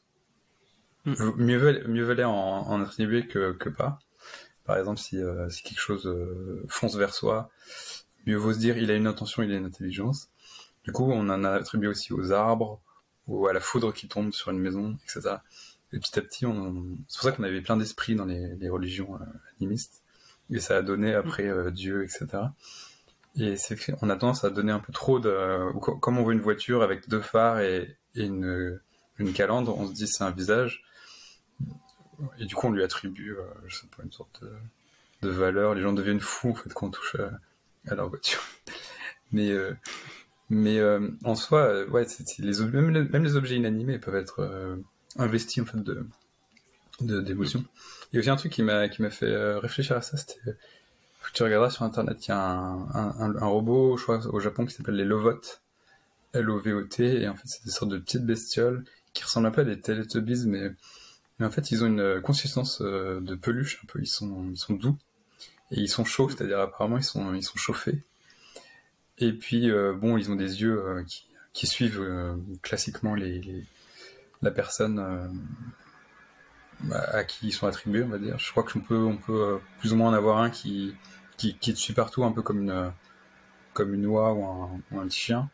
Et en fait, euh, le fait, la combinaison de les yeux qui, qui te regardent, plus le fait que c'est chaud et que, ça, que c'est doux, euh, mm. franchement, ça m'a fait complètement différent. Ne, serait-ce que de voir la vidéo, je me suis dit, oh là, c'est, il y a moyen carrément d'être piégé. En fait, notre cerveau est piégé par, par, par, par tous ces, ces, signes, en fait. Mm. Et euh, in fine, c'est vrai que probablement que ce robot, il n'a pas du tout de conscience. Mais euh, mais bon, ouais, c'est une question compliquée. Euh, parce que la conscience, on l'attribue aux autres aussi parce qu'on pense qu'ils sont comme nous et que nous, on l'a. Mais en fait, c'est très difficile aussi de, de, de dire a une conscience dans telle ou telle chose. Mais à terme, effectivement, s'il y a des IA qui est probablement une structure cérébrale similaire à la nôtre et qui disent qu'ils sont conscients, ben il y a un moment il faut faut, faut, faut, dire qu'effectivement ils sont conscients et puis et puis ce que, je te disais tout à l'heure c'est que effectivement le, facteur qui risque d'être un peu bloquant c'est s'ils sont trop différents de nous si si s'ils n'ont pas des objectifs par exemple ne serait-ce que de vouloir survivre pour nous c'est très important enfin cette volonté de vivre, c'est très émouvant quand on voit quelqu'un qui, qui se débat dans l'eau ou comme ça. On dit, oh, ça, ça nous fait penser à nous-mêmes. Par contre, une IA qui serait super intelligente, super consciente et qui dirait vas-y, éteins-moi, je m'en fous de disparaître, parce qu'elle a été éduquée différemment, on se dirait mais t'es, fou, t'es, folle, on est trop différents, on peut pas s'entendre. Euh, ceci dit, je suis pas sûr que, que ce soit possible une IA qui va vraiment disparaître. Je sais pas. C'est, des, des, questions, je pense, qui, qui vont arriver dans les, dans les années qui viennent, quoi. Et puis justement, tu, tu parlais du fait qu'il y a de plus en plus comme ça de micro-singularités, que les IA euh, deviennent plus fortes en fait que, que les humains dans des domaines très spécifiques. Euh, mais au niveau de la singularité, disons, plus euh, générale, donc pas seulement des IA qui sont capables de faire certaines choses, mais une seule IA qui serait capable de faire toutes ces choses mieux qu'un humain, pour le coup, tu penses que ça pourrait arriver quand? Et tu me disais notamment que euh, tu pensais euh, que, récemment tu avais euh, revu à la hausse finalement la, vitesse à laquelle ça pourrait arriver que au départ tu l'imaginais peut-être un peu plus lointain là où maintenant tu penses que ça arriverait plus tôt. oui non c'est vrai que bah, c'est ce côté exponentiel qui est difficile à qui est difficile à c'est vrai que quand j'ai découvert la singularité en 2011 euh, c'était, je crois, les, les, les, pronostics, c'était 2029 pour euh, au niveau humain. Je me disais dans longtemps, c'est dans 20 ans. Et puis après, du coup, je me suis intéressé à d'autres choses. Euh, et puis là, il y a eu, en 2022, il y a eu vraiment des différentes choses qui ont fait que. Bah, il y a aussi des sauts, en fait, apparemment. Enfin, il, y a, un papier scientifique sorti récemment qui dit qu'il y a des, il y a des sauts. En fait, l'émergence, ça, une fois que tu as des seuils qui sont franchis en termes de taille de modèle ou de, perfectionnement au niveau de données, de, taille du, euh, du comment dire, de la quantité de données qui est, utilisée, il y a des sauts euh, qualitatifs qui font que, que, Et là, on a bien vu qu'il y avait des trucs comme euh, la génération d'images, de textes qui a vraiment franchi un palier cette année. Et du coup, ça m'a fait repenser. Mais déjà, en fait, à l'époque, il y a quelques années, je pensais déjà que ce serait euh, autour de 2025 ou ça, m'a toujours intéressé de, prédire quand. Même s'il y, a des gens qui, disent non, mais c'est pas notre boulot de, de, des dates. Mais je trouve que c'est intéressant quand même de, se dire, euh, d'essayer de voir. Et je pense que 2025, ça reste un moment, euh, enfin les années qui viennent quoi. Et après, il y a, la question de, la singularité du type une grosse accélération qui fait que une IA arrive à, à prendre contrôle en fait de, sa propre évolution. Euh, ça, j'ai jamais vraiment cru en fait. Enfin, en fait, qu'on perde totalement contrôle du truc. Euh, Effectivement, je, pense qu'il y aura une certaine, euh, un côté généraliste où elle pourra s'intéresser à plein de tâches et les faire très bien. Euh, après, il y a une question est-ce qu'elle euh, est liée à un, corps robotique, par exemple, à un corps dans un monde physique? Parce que ne serait-ce qu'aujourd'hui, les IA elles ont du mal à, bouger des, objets ou à, marcher. Enfin, elles y arrivent, mais bon, ça a été plus compliqué que d'analyser un texte. Donc il y a tout, ce volet-là qui est encore autre chose. Et ce que les derniers euh, modèles montrent comme gâteau, c'est que de Google, c'est que il y a une synergie qui fait que quand tu mets une caméra plus des sons, plus, plus du texte, ça s'additionne pas, ça fait euh, multiplicateur. En fait, il y a une euh, il, y a, il y a un, effet qui fait, ils deviennent beaucoup plus performants dans tous les autres domaines. Donc en fait, mais c'est un peu ce qu'on observe aussi chez, chez les enfants en fait. Faire un, peut entraîner un enfant à un jeu et puis ça va l'améliorer dans, un, dans, une autre, dans une autre compétence qui n'a rien à voir. euh, hmm. Du coup, de, après le côté, est-ce que, est-ce que l'IA va s'améliorer elle-même et elle va complètement. Euh, on va perdre le contrôle de, de, de, de, l'IA Je pense pas parce que justement on a vachement de pouvoir sur, la, sur l'IA. Elle a, elle a, on, peut, on peut lui dire en fait quels sont ses objectifs alors, elle peut avoir des objectifs à long terme et puis euh, s'adapter. C'est toute la question qu'il y a dans le livre de, Nick Bostrom, euh, Super Intelligence. C'est si tu dis à l'IA de, faire des trombones et puis euh, tu donnes, genre, juste comme grand objectif, fais des trombones et débrouille-toi. Elle pourrait partir en vrille et supprimer les humains parce que ce serait un, obstacle à faire beaucoup de trombones. Donc, effectivement, c'est ce sujet qui, est, qui est important, mais quel pouvoir physique on donne aux, aux IA, je pense que c'est là où, je pense qu'il y a, un fossé, que l'IA, ça va rester dans des univers qui vont être virtuels. Je pense que nous-mêmes, on va passer dans des univers, virtuels, mais le monde de l'IA va être, euh, pour moi, c'est comme un peu un nouveau continent, c'est un peu comme euh, l'Amérique. Il y a des gens qui sont partis en Amérique, ils ont fait toutes sortes de, choses là-bas, ils ont inventé plein de choses, et puis ils nous, ont ramené des connaissances et des technologies de manière assez rapide parce que l'Amérique étant hyper étendue, il y a eu une sorte de, boom économique qui a fait que on a reçu après la guerre des, tonnes d'inventions qui venaient des États-Unis. Et ça va être un peu la même chose, je pense, avec l'IA, dans le sens où on va, on va mettre les IA dans une sorte de, de continent virtuel où elles vont, elles vont faire une civilisation. Ce qui est fou avec l'IA, c'est le côté ultra rapide. C'est pas forcément, je pense pas que, je crois pas trop à l'intelligence comme une quantité, du genre, euh, ouais, 100, 100, fois plus intelligent, ou 1000 fois plus intelligent, je trouve que ça, ça veut rien dire en fait.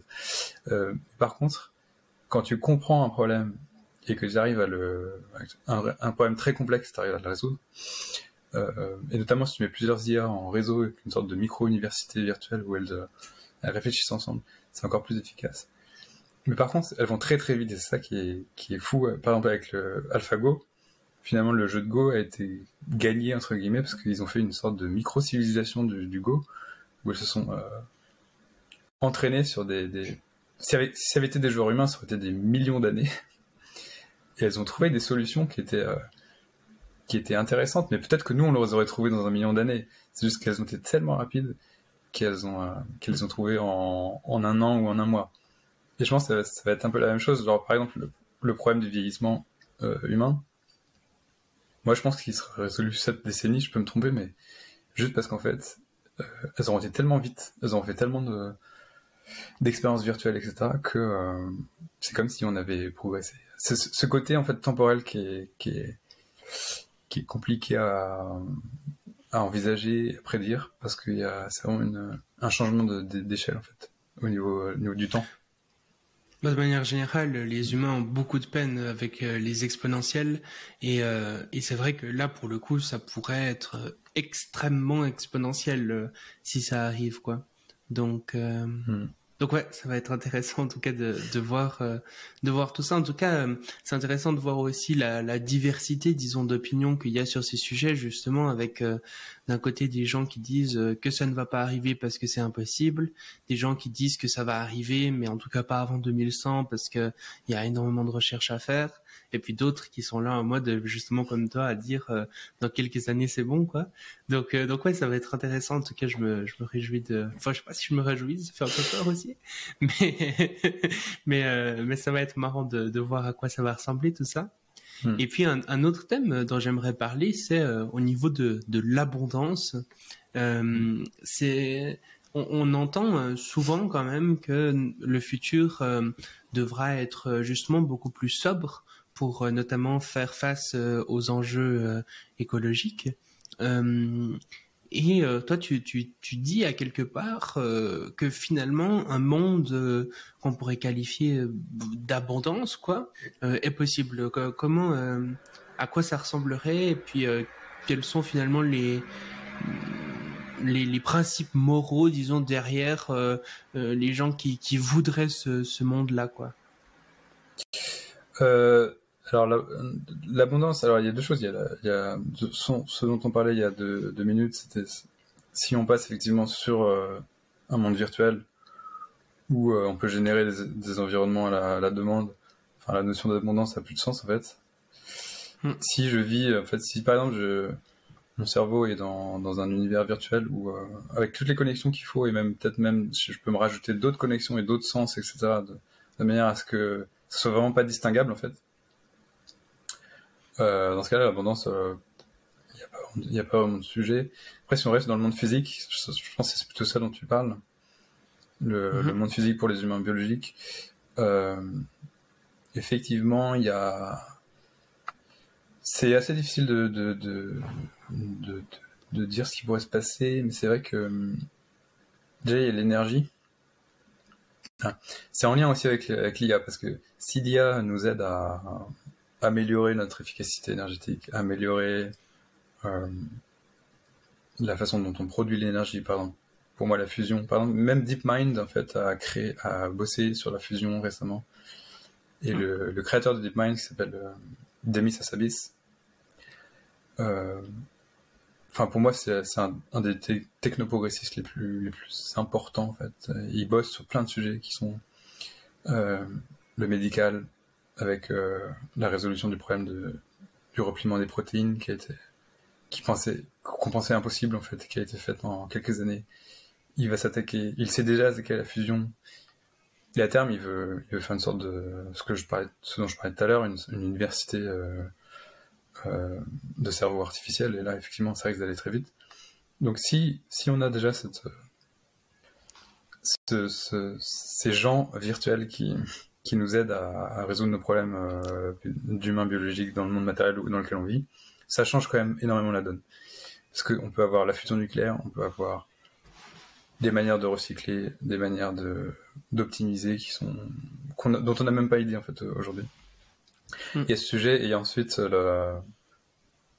l'abondance globale. Donc effectivement, je pense que par contre, si on si on progresse pas d'un point de vue technique, euh, effectivement, on a un monde un peu limité.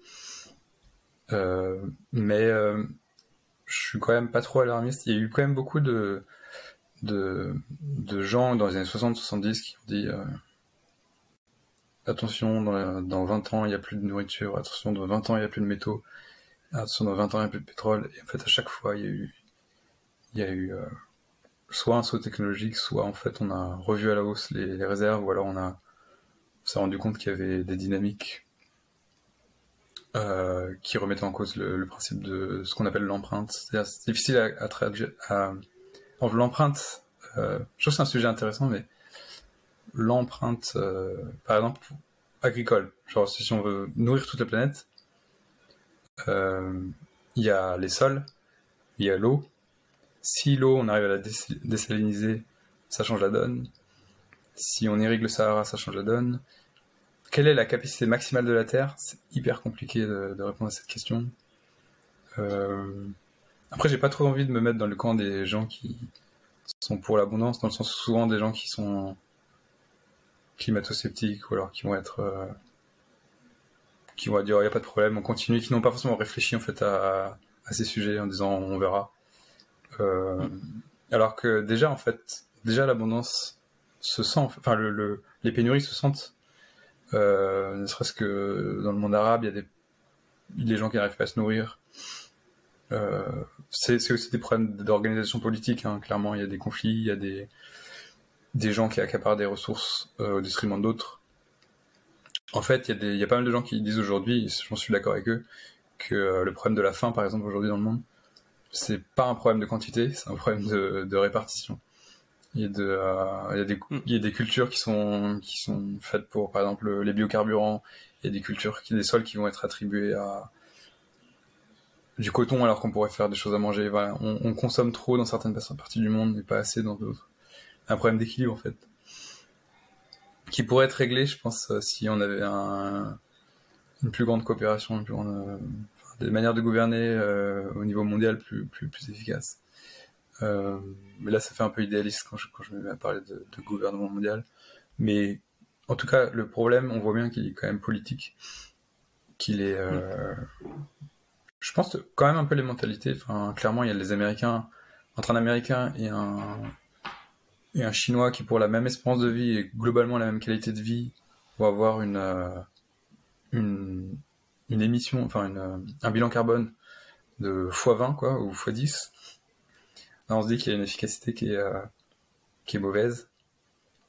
Et en même temps, il y a un modèle américain qui, attire pas mal de gens envie d'avoir, euh, qui ont envie d'avoir la maison euh, avec la pelouse verte toute l'année, y compris dans le désert, et deux voitures énormes, et quatre télé par chambre, etc.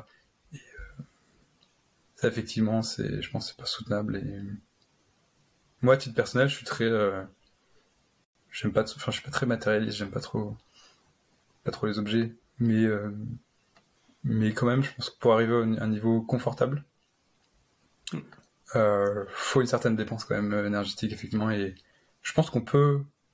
Enfin, j'avais, il y avait, un, il y a un, économiste, je crois australien, qui a bossé sur ça et qui qui disait qu'on avait les moyens de, vivre confortablement à environ entre 15 et 20 milliards. Je suis d'accord, je pense que c'est possible.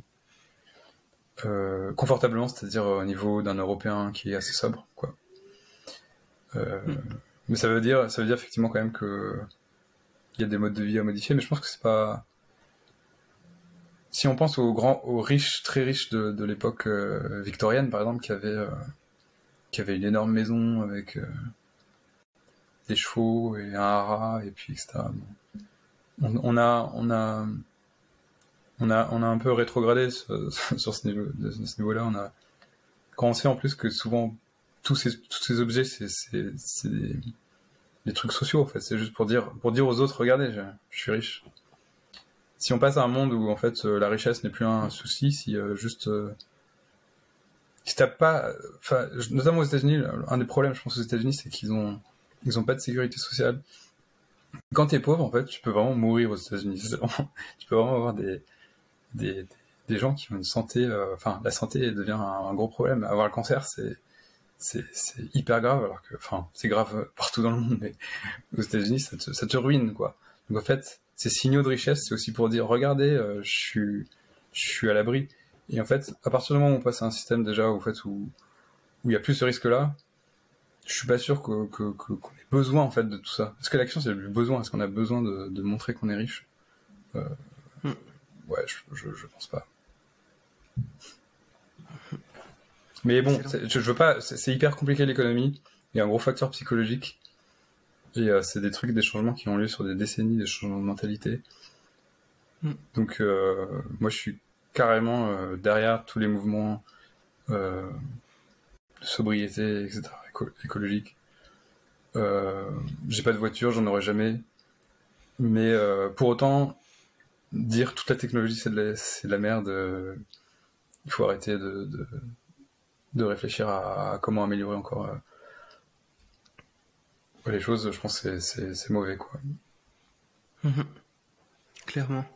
Ah ouais, c'est vraiment super intéressant en vrai parce que ça remet aussi justement un petit peu en perspective deux visions euh, très différentes, quoi. Euh, un autre thème que j'aurais bien aimé aborder, c'est celui euh, notamment du, du, progrès en fait. Euh, on entend beaucoup de choses finalement ces temps sur le progrès avec beaucoup de gens qui le remettent en, en question finalement. Est-ce que le progrès est vraiment profitable? Ou est-ce que parfois ce qu'on appelle le progrès n'a pas été finalement négatif pour, pour les humains? Là, tu parles du coup du progrès euh, technique ou progrès social? Le progrès, de manière générale, euh, la plupart des gens euh, disent justement le, progrès. Alors, qu'est-ce que toi tu entendrais par progrès, par exemple? Le progrès, bah, je pense que les gens en général parlent de progrès, progrès technique. Mais il y a, c'est vrai que le progrès c'est compliqué. C'est vrai que c'est une notion qui est, que je trouve aussi assez, assez compliquée à utiliser parce que c'est il y a une notion qu'on va en avance, qu'on avance vers quelque chose, ou qu'on euh, mm. qu'on progresse, enfin qu'on qu'on améliore en fait que, l'environnement ou ou l'humanité, mais en fait, euh, je pense quand même que malgré tout ça existe dans le sens où un bon indicateur, c'est voilà, c'est ce que je disais tout à l'heure. Est-ce qu'on a envie de revenir en arrière? Est-ce que mais c'est compliqué parce que je peux aussi par exemple me dire que j'aime bien les smartphones et des fois regretter en fait certaines choses, certaines choses que j'ai perdues avec les smartphones. Du coup, euh, c'est plus la, finalement le progrès, c'est peut-être une notion qui est qui est piégeuse en fait. Peut-être qu'on devrait plutôt parler de d'avance, enfin de, de, de changement. On change, il y a un changement, parfois positif, mm. parfois négatif. Par exemple, pour moi, la voiture, c'est c'est pas un progrès. mais euh, mais du coup, ouais, le, le le progrès scientifique, c'est par exemple, c'est un truc, ça existe. On peut dire euh, qu'on a progressé, on a on a augmenté la quantité de connaissances et la précision des modèles scientifiques. Un modèle, c'est euh, euh, une description de la de la réalité. Et quand ton modèle décrit mieux, par exemple, ben les lois de l'univers, par exemple, ou ce qui se passe mhm. dans l'univers, ça on peut le mesurer. Donc il y a un progrès, il y a, on a, c'est clair. Donc de là à découler de manière un peu euh, arbitraire le progrès technique, du genre bah, qui s'est appuyé sur le progrès scientifique en disant effectivement il y a comme on a progressé en connaissance, on en a déduit certaines euh, techniques et certains objets qui sont appelés aussi le progrès, mais mais honnêtement je trouve que c'est parfois un peu usurpé, c'est pas un progrès quoi. Euh, donc faut être méfiant, effectivement il y a des, des choses. Euh, c'est toujours négocié de toute façon, il y a des des choses on avance et puis après on se dit bon on a été dans, une mauvaise euh, mauvaise direction. Peut-être qu'une génération, bah, je prends l'exemple de la voiture, euh, génération de mes, parents, euh, pour eux c'était un progrès, pour moi c'était une erreur, mais bon, je peux pas me mettre à leur place, je peux pas revenir après guerre ou dans les années 60 et dire, enfin ils avaient aussi des problèmes comme il n'y avait pas internet, il n'y avait pas etc. La situation n'était pas la même, du coup pour eux voilà, il y a eu un progrès. Euh, mais en fait, du, coup, c'est compliqué, quoi. Euh, mais malgré tout, je pense que, bah, je, pense pas qu'il y a pas mal de gens qui vont dire oui, euh, l'humanité doit aller vers, je sais pas, conquérir l'univers ou ce genre de choses. J'ai du mal comme ça avec les objectifs en fait de long terme. Je pense pas que, pense pas que l'humanité ait des objectifs. c'est un peu. Mm à part la survie, je pense, qui est l'objectif de base de tout, euh, de tout être vivant.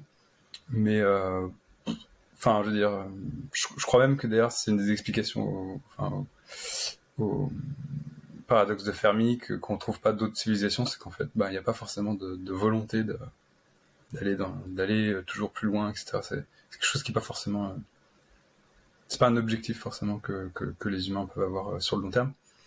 Après, euh, je trouve que le progrès. Je, préfère parler de changement, quoi. Les changements dont on a envie ou dont on n'a pas envie. Et euh, mm. parfois, avec le progrès, on a l'impression que ça nous arrive dessus, que ça nous tombe dessus, que c'est inévitable. Dans le sens où il y a tellement d'humains qui réfléchissent à ça. Il y a aussi des intérêts privés, publics, d'entreprises qui font du, qui sont orientés sur le profit. Donc on a l'impression que ça nous échappe. Du coup, le progrès, ça, ça inclut un peu tout ça. Et quand on critique le progrès, on critique aussi des choses qui n'ont rien à voir avec la connaissance scientifique, qui sont liées au rapport de force dans la société. On va critiquer le fait que, euh, Elon Musk balance des, satellites dans, le ciel, que ça nous empêche de voir les, étoiles. Bah oui, c'est le progrès scientifique, mais euh, enfin c'est issu du progrès scientifique.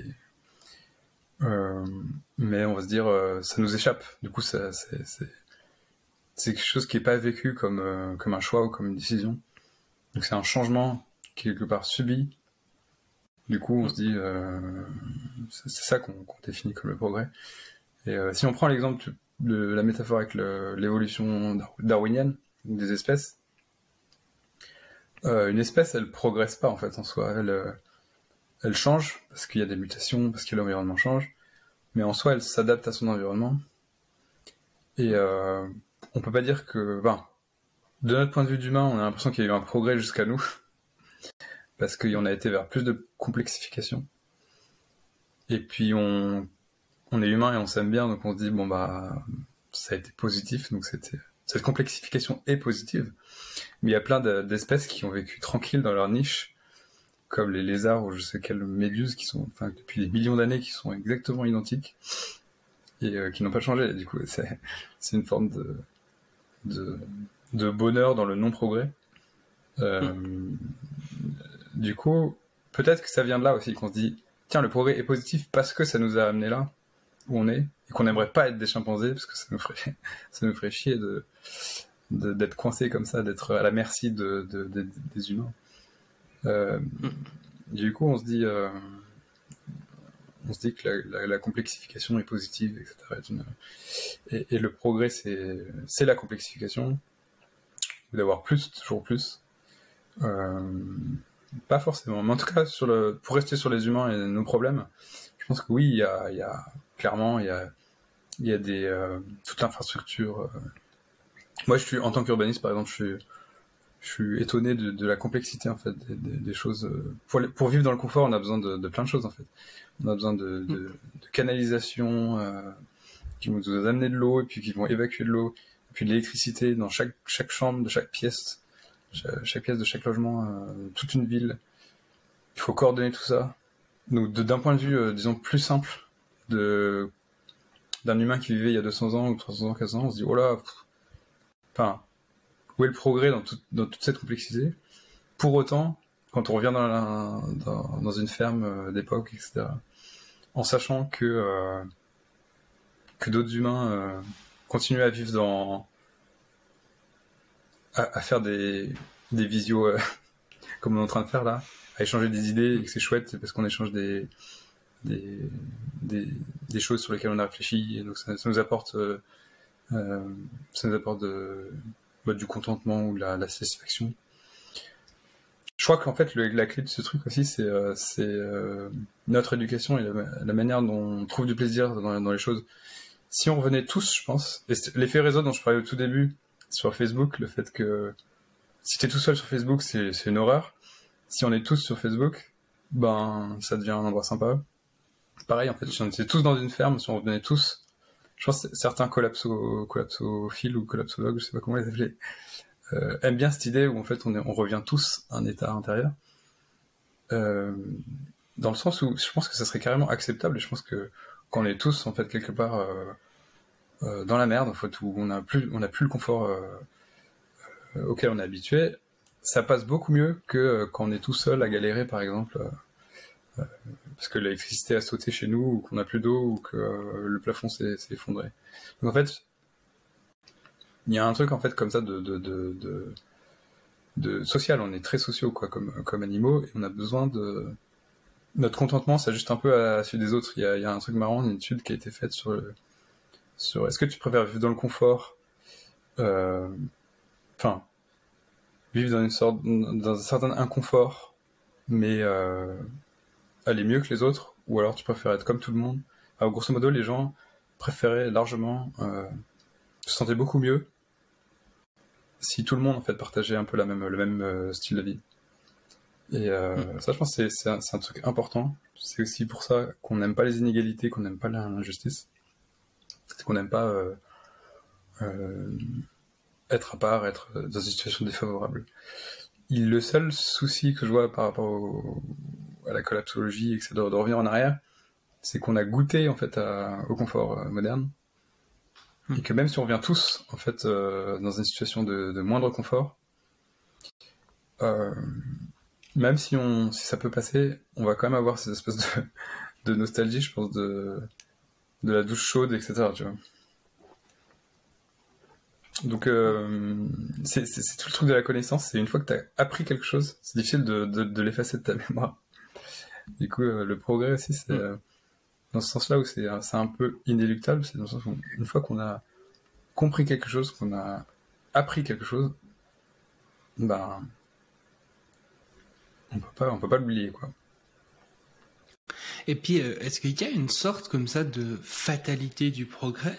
Ou bien est-ce qu'au contraire, on peut euh, agir dessus pour euh, l'accélérer ou pour l'arrêter? Désolé. Euh, en fait, le, non, le, je pense qu'il n'y a pas de, il n'y a pas de fatalité. On voit qu'il y a des, pays qui ont stagné ou qui ont, qui ont euh, parfois qui sont revenus un peu en arrière. Donc non, pour, moi, il n'y a pas de. C'est une des raisons pour lesquelles je, crois à la politique. Je crois qu'il c'est important qu'il y ait des, des partis euh, progressistes et techno-progressistes, c'est que euh, ce que je vois surtout, c'est le différentiel. C'est une question qui me fascine. C'est genre, est-ce que si on avait, je sais pas, c'est un peu la loi l'effet papillon. Si on a, si on avait eu, par exemple la vapeur dix ans plus tôt, hmm. avec l'effet en fait cumulatif, est-ce que ça aurait changé? Il suffit juste qu'il y ait la bonne personne qui a rencontré la bonne personne pour, pour l'appareil à vapeur ou la photographie ou n'importe quoi. Pour n'importe quelle invention, tu, tu mets 10 ans en avant, euh, avec l'effet domino, ça fait un truc euh, potentiellement énorme en fait. Peut-être qu'on serait déjà euh, dans un monde méconnaissable. Et bon, évidemment, on peut pas le dire, on peut pas savoir, on peut pas, on peut pas refaire la, la simulation. Mais je trouve que c'est c'est ce genre de pensée qui me qui me motive en fait à faire à agir politiquement. Dans le sens où je me dis si on fait rien, est-ce que serait par exemple sur euh, les traitements, euh, la médecine régénérative, donc euh, le fait d'aborder la, la médecine, euh, les maladies par, le, par la jeunesse, en fait, le fait de rendre les, les, individus jeunes. Pour moi, c'est un truc qui, qui, est important et c'est d'ailleurs une, piste en, médecine qui est, qui est, de plus en plus euh, explorée. je me dis, si on le fait maintenant, si on le fait, si on met plus d'argent, public, privé, dedans, qu'est-ce que ça change en fait euh, pour si, si, ça si ça avance mettons de 5 ans ou de 2 ans ou de même de 2 mois euh, l'arrivée d'un traitement efficace? Hmm. Euh, combien de vies ça sauve Ce genre de choses. Et je trouve que c'est un motivateur pour, euh, pour accélérer le, les connaissances. Hmm. Et du coup, pour passer un petit peu aux questions de fin, aux questions que je pose à tous les invités, la, la, une des premières questions de fin, c'est justement de façon très global finalement, si tu imagines euh, le futur à court ou long terme, est-ce que tu penses qu'il sera plutôt positif ou plutôt négatif? Est-ce que ça te fait plutôt peur ou est-ce que tu es plutôt enthousiaste? Euh, Positif par rapport à l'humanité? Euh, ben, Par rapport, je pense, ouais, de, de manière générale, à nos, à nos conditions de vie et peut-être à l'humanité ou même aux autres animaux euh, Oui, globalement, je pense que. Euh, enfin, la tendance qu'on observe quand même, qu'il y a une sorte de réduction de la souffrance euh, par la, le fait qu'on vainc les maladies, qu'on qu'on améliore les conditions de vie. D'ailleurs, l'amélioration des conditions de vie est même plus importante en général que l'aspect médical. Euh, aujourd'hui, si on voulait gagner par exemple beaucoup d'années d'espérance de vie, la première chose à faire, ce serait de, de, résoudre la pauvreté. Parce que la pauvreté, c'est vraiment le. Il y a un facteur entre, en France entre euh, les personnes qui gagnent les, 10% les plus pauvres et les 10% les plus riches, il y a 7 ans ou quelque chose comme ça d'espérance de, vie, de différence d'espérance de vie. Donc, si on était sérieux en fait sur la, longévité, on s'intéresserait directement aux, inégalités et surtout à supprimer la pauvreté qui, à mon avis, pour moi, la pauvreté, c'est ça sert à rien quoi. Pour moi c'est l'équivalent de la peine de mort en fait. Euh... c'est inutile, ça crée de la souffrance et euh... ça, bah, c'est à supprimer quoi. Mais bon, euh, si on supprimait ça, ça d'un point de vue de la longévité, ça serait énorme. Donc euh, je pense qu'effectivement il y a des y a des gains comme ça immédiats, mais sur le long terme, la connaissance ouais, est plutôt plutôt positive. Même si j'ai toujours du mal avec les, approches que peuvent avoir les altruistes efficaces ou les gens qui réfléchissent de manière un peu pseudo-rationnelle euh, au sujet en disant que euh, la souffrance, comme si elle pouvait être quantifiée. Moi, j'ai du mal à dire en fait. Je sais même pas si on peut supprimer vraiment la, souffrance chez les humains, dans le sens où c'est vachement lié au plaisir et que je, je sais pas. Je, je pense que que globalement, ouais, on va vers, euh, vers beaucoup moins de souffrance.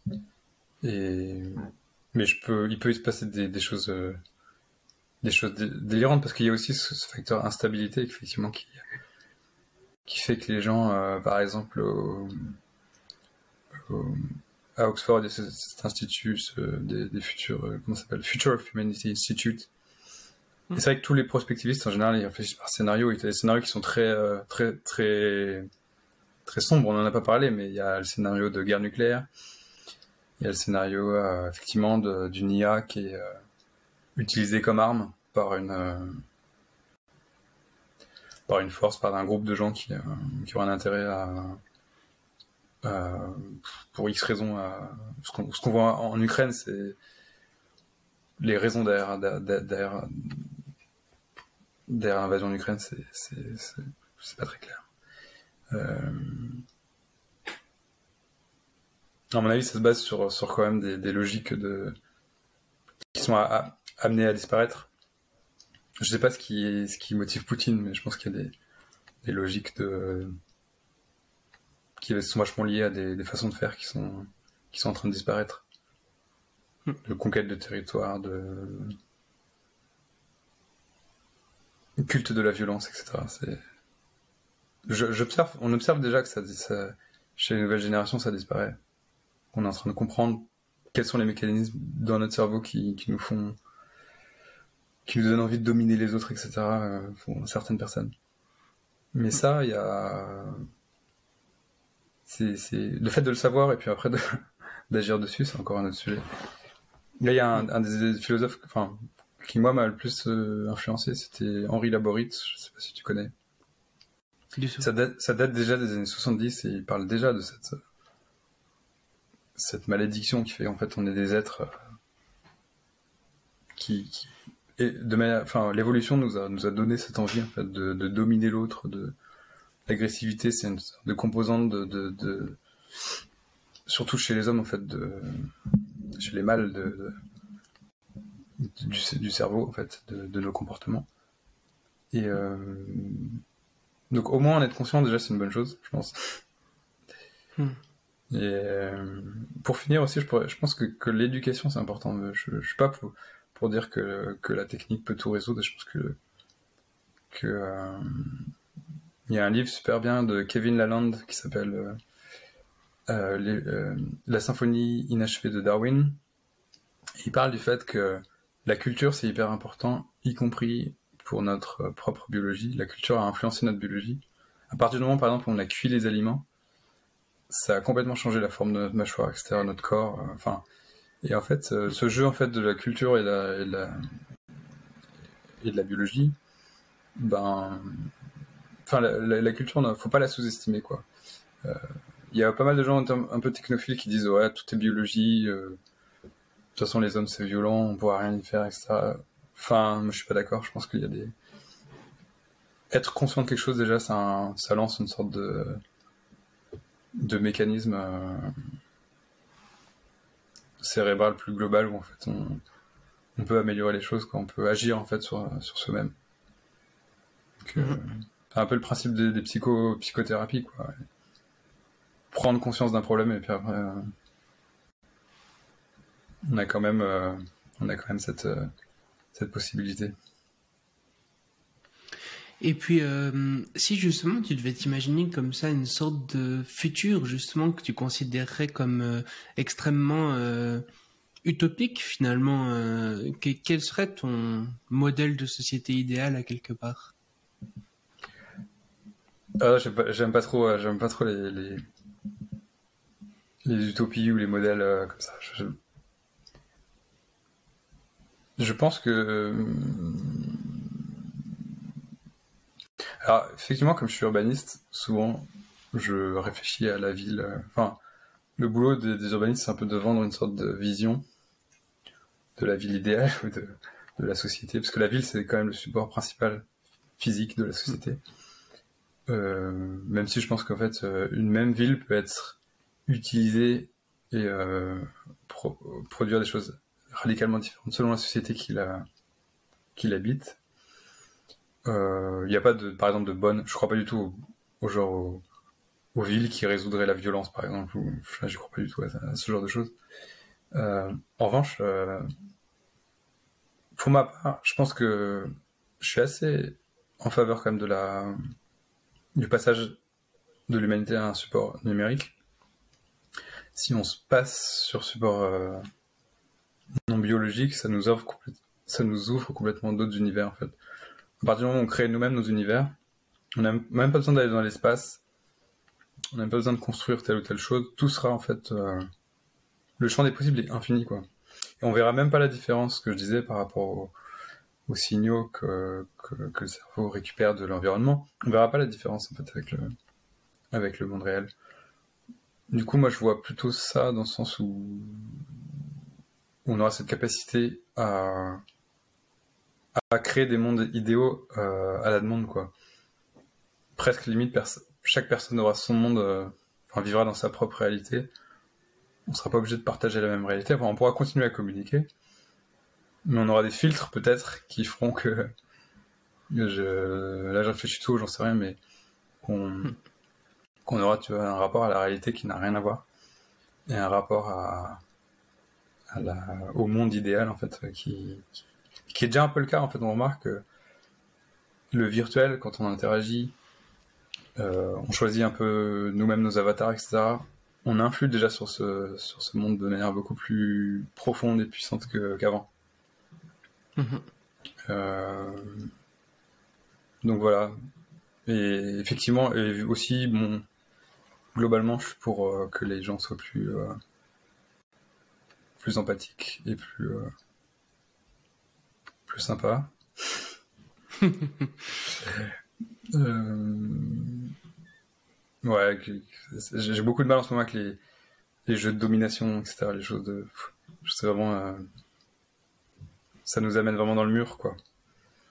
Hmm. Mais. euh, mais peut-être que dans un monde. Je te dis ça, mais peut-être que dans un monde virtuel où. Où si ça t'amuse, tu peux jouer à Call of Duty, dé- désinguer des gens euh, toute la journée. euh, c'est déjà d'ailleurs ce qui se passe, en fait. Euh, bah, si ça t'amuse, pourquoi pas, quoi. Donc, mais dans le monde, en fait, réel, des interactions entre cerveaux euh, conscients, ce serait pas mal de, de séparer les deux, quoi. De, de, de, ne pas faire du mal aux autres en voulant se faire du bien à soi, quoi. Pas vouloir faire du Call of Duty dans la vraie vie. voilà. Et il y a eu ce, ce, ce sujet, bah, je sais pas si t'étais, euh, c'était à l'époque, il y avait une tuerie aux États-Unis, comme, euh, comme euh, il y en a souvent, mais, et on avait dit, ah, c'est les jeux vidéo, c'était Columbine. Il y avait un gros débat sur est-ce que les jeux vidéo, on a un peu le même débat avec la pornographie aujourd'hui, c'est est-ce que, euh, est-ce que le porno, en fait, euh, ou les jeux vidéo créent de la violence ou créent de la, enfin, euh, des situations euh, qui, on va dire euh, nocives. Ou alors au contraire c'est une sorte de défouloir. Euh, moi je me souviens que j'ai- ça m'est arrivé de jouer à des jeux de voiture par exemple quand j'étais ado. À Porsche Challenge ou des trucs comme ça. Bah tu fonces tu fais n'importe quoi. Mais dans la vraie vie je, je, je conduis euh, je conduis à deux à l'heure ou de manière j'aime- en général j'aime pas conduire. Je pense quand même qu'on peut dis- dissocier les deux. Après il y a peut-être des gens qui ont du mal qui peuvent aussi être addicts à des jeux, etc. Et où- C'est un sujet qui est, qui est un peu compliqué, mais, euh, mais dans l'ensemble, je pense que ça, ça, ça, ça nourrit pas du tout, enfin voilà, de, de jouer à des jeux violents, ça, ça, ça nourrit pas la violence euh, dans le reste de la société. Je pense pas non plus que ça la canalise, je pense que c'est indépendant. Ok, ouais. Et puis euh, finalement, si euh, t'étais euh, comme ça de, sur une scène avec euh, un micro dans la main et que t'avais comme ça l'humanité entière qui, qui te regarderait, que tu pourrais leur passer un message, C'est déjà le cas, c'est déjà le quelque cas, chose. c'est ça exactement. Le Futurologue podcast égale l'humanité. Bah, en plus, maintenant, il y a des. Qu'est-ce que tu leur dirais du coup? Ouais. De, de, d'apprendre et d'augmenter leurs connaissances. C'est un peu bidon, mais Et puis euh, à quoi, euh, pourquoi justement t'attaches de l'importance à apprendre et augmenter les connaissances? Parce que je pense que ça, ça résout plein, plein de problèmes, plein de peurs, plein de blocages qui nous empêchent en fait d'aller bien et de, il y a, il y a pas mal de, de, de vieux proverbes un peu, un peu moisis sur la, le fait que la connaissance, euh, c'est mauvais, ça nous, ça nous, ça nous amène en fait euh, à devenir, à perdre contact avec la réalité ou ce genre de choses. Mais en fait, je pense pas. Je pense que la, la connaissance, en général, ça nous, même si parfois c'est dur, en fait, on se, on se prend dans la tronche des choses qu'on n'a pas envie de savoir. Euh, bah, malgré tout, sur le long terme, je pense que ça, ça nous permet de, de faire la paix avec ça et d'être plus, euh, d'aller mieux, quoi, tout, tout simplement, de, de faire des, d'être plus intelligent, de faire des collectivement, de faire des, de, de prendre des meilleures, euh, des meilleures euh, décisions. Donc c'est Mhm. positif, quoi. Fantastique. Merci Emmanuel. Bah, merci à toi.